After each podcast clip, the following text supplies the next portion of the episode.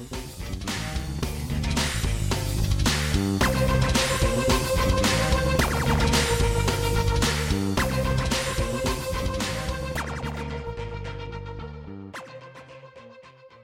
Sejam muito bem-vindos e bem-vindas a Game Lore. O ano é de 2020 e o que mais se escuta é a importância do cuidado ambiental e social que países, empresas e as pessoas devem adotar. E você, gamer aficionado, o que você sabe sobre as empresas que você mais gosta quando se trata desses assuntos? Então fique ligado e venha conferir tudo o que achamos nesse primeiro episódio deste especial Gamers Responsável. Todas as fontes de pesquisa estarão na descrição do podcast. Caras, eu vou começar com uma curiosidade que é sobre o mercado e a indústria de forma geral, tá? Então, o interesse dos consumidores pela responsabilidade social das empresas, ela começou a ser notada é, meio século atrás, mais ou menos, que foi ganhando força a partir dos anos de 1990, evoluindo até chegar no ano de 2020, onde não só os clientes diretos, consumidor, mas também os colaboradores, investidores e os parceiros de negócio de uma companhia, eles querem saber se ela está promovendo ações sociais, se ela tem respeito pela natureza se busca diversidade na contratação de pessoal, tudo isso é levado em conta. A gente vai falar que a relação de uma empresa com seu público de interesse, que é a gente gamers, ela vem se tornando cada vez mais complexa, porque se espera dela uma adoção de boas práticas de governança e que ela saiba comunicar é, com transparência o que está acontecendo.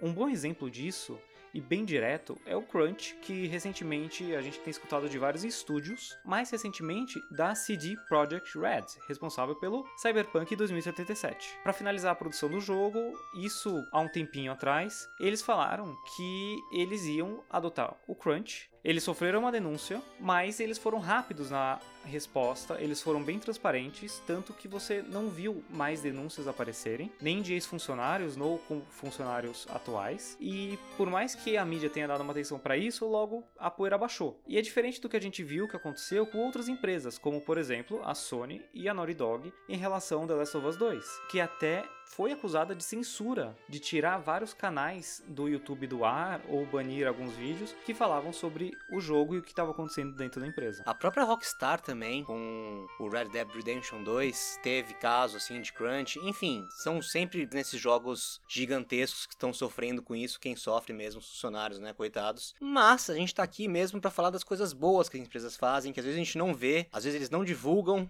mas tem gente que faz coisa muito legal, muito diferente, em âmbitos diferentes também. E um exemplo bem legal é a FlyQuest. FlyQuest, que é uma equipe de esporte fundada em 2017, americana, né? Ela participa de League of Legends, dos torneios de League of Legends principalmente. E o que, que eles têm de legal? Toda a filosofia deles é voltado assim para o meio ambiente, para conservação. Você vê que até os uniformes, por exemplo, ainda, olha, eu vou confessar que eu acho muito bonito ainda os uniformes que eles usam, mas são bem diferentes do que a gente vê das outras equipes, que são aqueles todos estilizados, com um negócio tudo moderno. Eles não, eles aqui eles usam coisas de vegetação, animais, então você vê que é uma coisa um pouco mais zen até. E é diferente você ver isso num cenário tão competitivo que a gente sabe como é o profissional, cheio de estresse, cheio de pressão.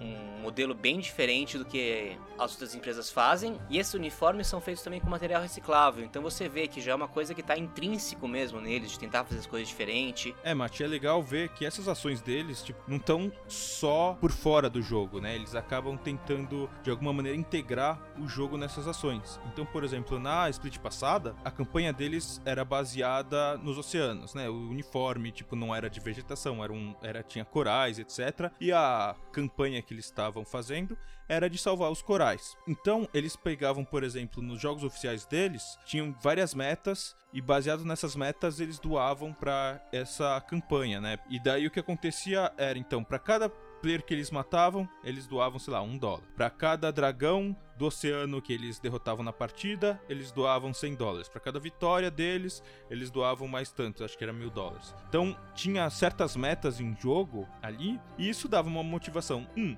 tanto dos jogadores e também pra galera torcendo, porque querendo ou não, ver a FlyQuest ganhando e cumprindo essas metas, né? Não ser uma coisa que é só da boca para fora, mas também ser uma coisa que eles é, deu para ver já desde outras campanhas dele que eles estavam executando, dava essa vontade, né, de ver eles ganharem e é um jeito diferente e interessante de conseguir novos players, né, se você for parar pra pensar. Pois é, você tem um motivo a mais para torcer pra uma equipe, né?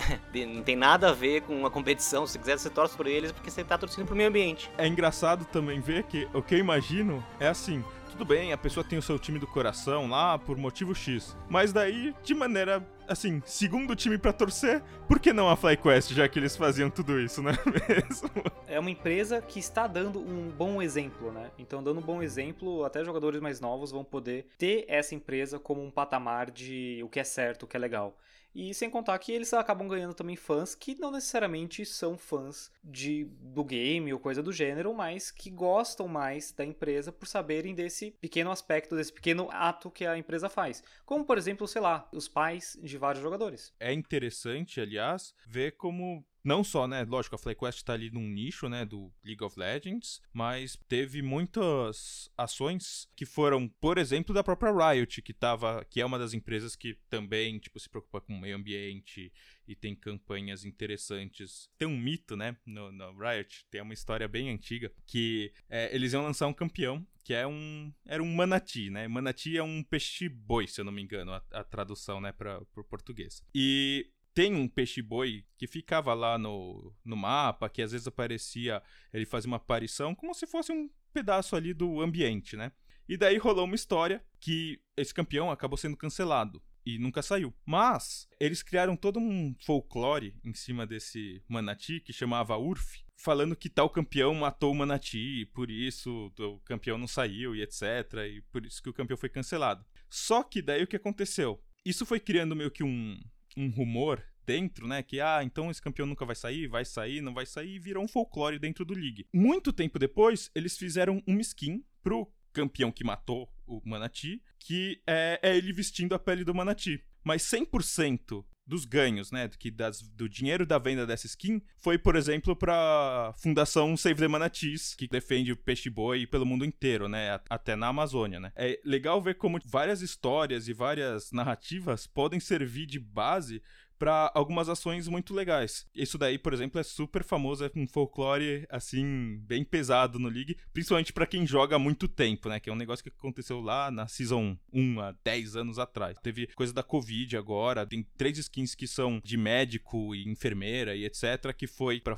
ajudar na Covid, agora em 2020. Tem, eles fazem várias ações assim que toda a venda da skin ou uma parcela vai para alguma fundação ou alguma causa. Saindo um pouco desse foco ambiental, né? A gente também tem outras campanhas muito legais, mais sociais, também estão no meio ali junto também de ações, mas o Humble Bundle também entra nessa, né, de você poder escolher a fundação que você quer ajudar quando você Sim. compra. Isso também é bem interessante. Toda vez que você compra, além de que tem algumas coisas que você pode escolher o preço e tudo mais, a assinatura tem uma porcentagem que vai para fundações de caridade, etc. E todo mês troca. Mas o legal é que quando você compra, tipo, os bundles, você tem ali umas barrinhas que você pode escolher o quanto de dinheiro vai para cada coisa. E você pode então pegar do seu dinheiro total, você pode selecionar o quanto que vai para caridade, o quanto que vai para os desenvolvedores do jogo e o quanto que vai para o Humble Bundle. Então, com isso, você pode, sei lá, se você pagar 15 dólares lá num bundle, você pode escolher, ah, quero que vá 5 para cada um. Ou, ah, quero que o developer se exploda, quero que vá os 15 para caridade. Ou, ah, quero que todo mundo se exploda, eu gosto do Humble Bundle que ele me dá as coisas, quero que vá os 15 pro Humble Bundle. Você pode fazer isso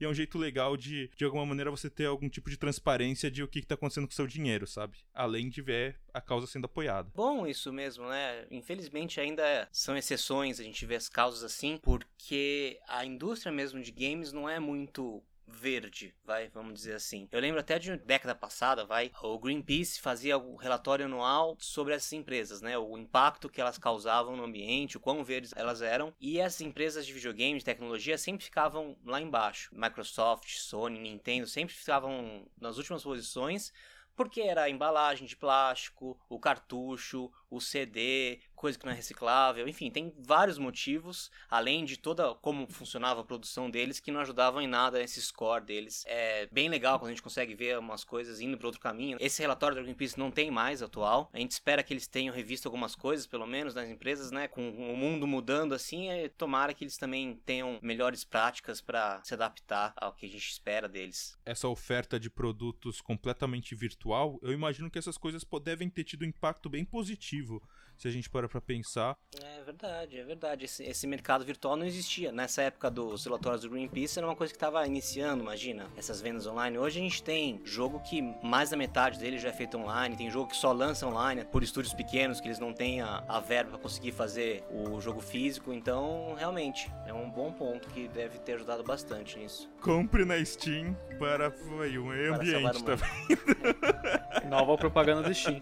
Tava lembrando do caso da Atari, teve que se livrar de milhões de cópias do ET. A galera Sim, do Greenpeace deve ter se revirado quando descobriu. Nossa isso. senhora. Ainda existe, né? No aterro lá que eles estão enterrados, ainda se você ainda for tá lá, lá, você tem os cartuchos do ET ainda. A aberração. Que, o jogo só simplesmente quase acabou com a indústria dos games inteira. E ainda tá poluindo. E dá para perceber como é um diferencial quando a empresa ela tem essas ações e também sabe divulgar de uma forma legal nas redes para não tornar nem chato nem sobrecarregado, né, para quem está recebendo a mensagem. Isso faz uma diferença enorme e só ajuda a empresa a ter uma relação melhor com o seu consumidor. Pelo menos é, é se torna mais fiel. Até um exemplo que eu tinha esquecido, que eu lembrei agora, é aquela Games Done Quick, né, que é a stream ah, da galera que faz é? speedrun. É bem legal também isso. Eles fazem uma stream e a galera doa na stream, tá doando pra caridade. Então é legal que você sente ajudando ali a caridade. Só o fato de você ir ver, ver que a galera tá doando e etc, você acaba contribuindo com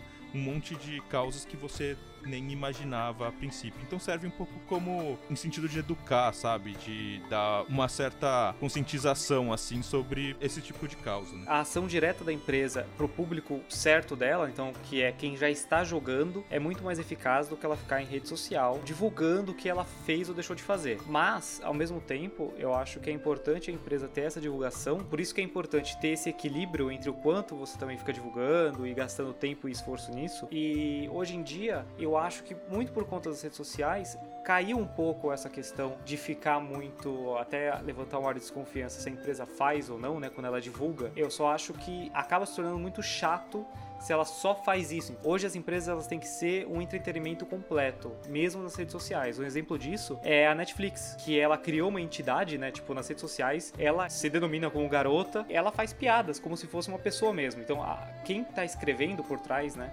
quem tá mandando as mensagens consegue deixar com um tom muito pessoal as mensagens que ela responde e até adota posições em relação a certos assuntos que a sociedade hoje está comentando. Então isso acaba criando uma fidelização muito grande com o cliente. E eu acho também que uma grande vantagem que essas empresas têm, né, de videogame, tecnologia, que elas não têm a imagem arranhada que nem essas de indústrias de petróleo, é, automóveis, é, madeireiras, esses que poluem muito, sabe? Quando eles anunciam alguma coisa assim, assim, ah, tudo bem, o cara plantou aqui 10 mil árvores, mas e as 10 milhões que ele desmatou, que sabe? Ele cortou, é. é sempre parece que é uma coisa que, olha, estão tentando compensar, mas nunca vão conseguir. Por mais que a gente saiba que também é uma indústria de grande consumo, que deve ter também aqueles casos ruins, não é, pelo menos, noticiado como tão sério quanto as outras empresas que a gente ouve falar. Então eles têm essa vantagem mesmo de não sair tão como vilões na história. Você perguntar para qualquer pessoa, quem você acha que polui mais? Uma empresa de tecnologia Google, sei lá, porra, Google deve poluir pra caramba o mundo. Mas se você comparar com uma petrolífera, talvez eu chuto que a maioria das pessoas tem a impressão, pelo menos, que a petrolífera polui muito mais. Então acho que acaba passando mais credibilidade mesmo quando uma indústria de tecnologia tem algum tipo de ação dessa, diferente de uma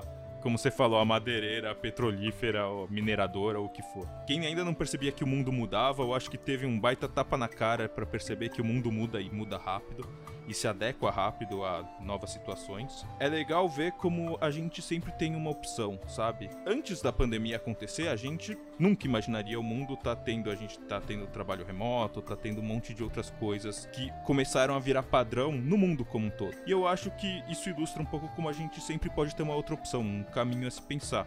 E eu acho que isso se aplica a indústria de games e essa sustentabilidade. O que eu acho que é legal tirar dessas grandes iniciativas é que sempre dá para fazer as coisas de um jeito diferente. E a partir daí por que não então apoiar uma, uma coisa, uma instituição de caridade, ou apoiar uma determinada causa, ou mesmo que você faça um jogo que é completamente virtual e o seu impacto seja o menor possível? Por que não a gente dar um passo a mais, sabe? Ou por que não então de repente não pôr os seus funcionários para por crunch, dependendo de criar um cronograma melhor para isso, ou tentar atender às expectativas que façam mais sentido. É uma coisa que eu acho que nós, como consumidores, podemos de alguma forma influenciar, consumindo produtos que estejam mais alinhados com esse tipo de visão. É, não só apoiar, como também pesquisar e até questionar as empresas nas redes sociais, né? As redes sociais estão aí para isso também, não é só para ficar fazendo meme. É que nem a empresa que fez o jogo This War of Mine, que é um jogo que ele tem como narrativa mostrar o lado das pessoas que são civis e